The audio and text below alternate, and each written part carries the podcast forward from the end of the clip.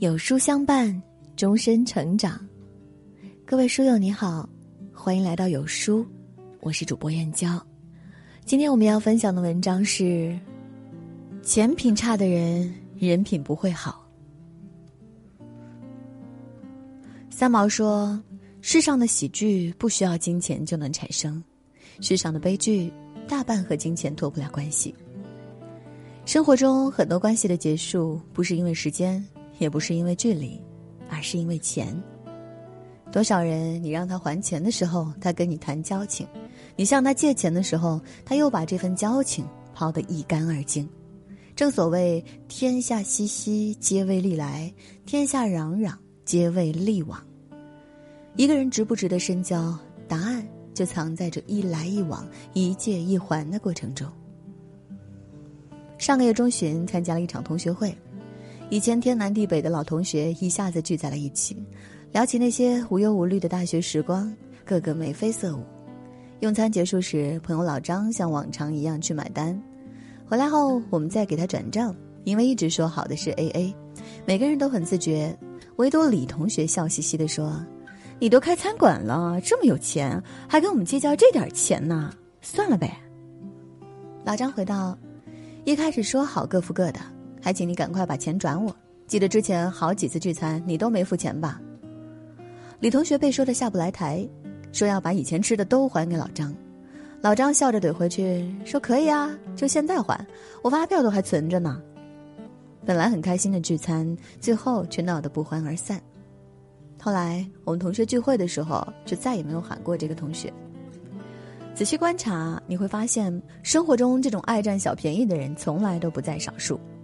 相信很多人都有过这样的经历：同事找你带饭，说回来发红包给你，可等你买完回来，对方却连饭钱是多少都不问；朋友让你帮着垫付，说过两天就还你，但你等了很久，对方却把还钱的事儿抛之脑后。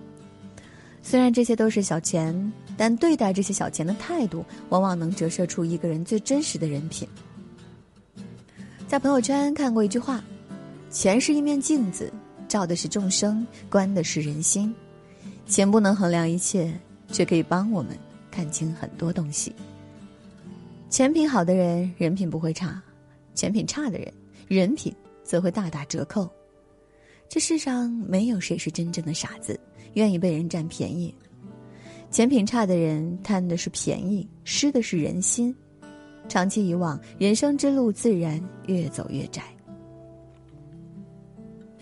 人际交往中，往往躲不开一个“钱”字，无论是借钱还是还钱，都是每个成年人需要面对的问题。但即便无法避免，也要有所选择。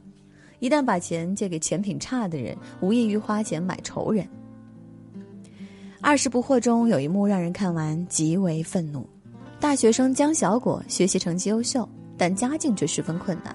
从大一入学的时候，他就开始为钱发愁。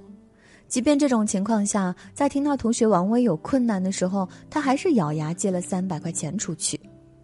后来他手机出了故障，为了换手机，他凑了很久的钱，可最后还是差一点。知道王威能领到四千元的助学金后，江小果决定上门要钱，而此时的王威却完全没有还钱的意思。一开始想要装糊涂敷衍过去：“我没还你吗？我记得我还了呀。”被揭穿以后，又推三阻四，整日忙着给自己添新衣、买新鞋，就是不提还钱的事儿。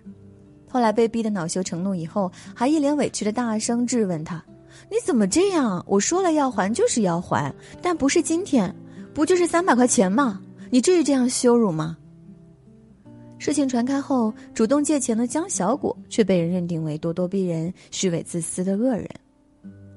一个好心的善举，最后被倒打一耙，这样的结局实在是令人心寒。人生在世，别高估感情，也别试探人性，时刻注意远离那些钱品差的人。他们把自己的利益看得高于一切，和这种人交往，最后吃亏的一定是自己。想起这样一句话：不占朋友的便宜，是一个人最顶级的修养。真正的友谊很贵，你的付出要给对的人。才不会浪费。那些舍不得让你吃亏、不愿意令你为难的人，才真正值得我们去用心交往。知乎上有这样一个问题：朋友之间要不要谈钱？高赞回答说：“能开诚布公的谈钱，让朋友不会留有猜忌的人，才是值得交往的朋友。”成年人的世界中，总有人觉得谈钱太俗，仿佛一旦沾染了金钱，友谊就不再纯粹。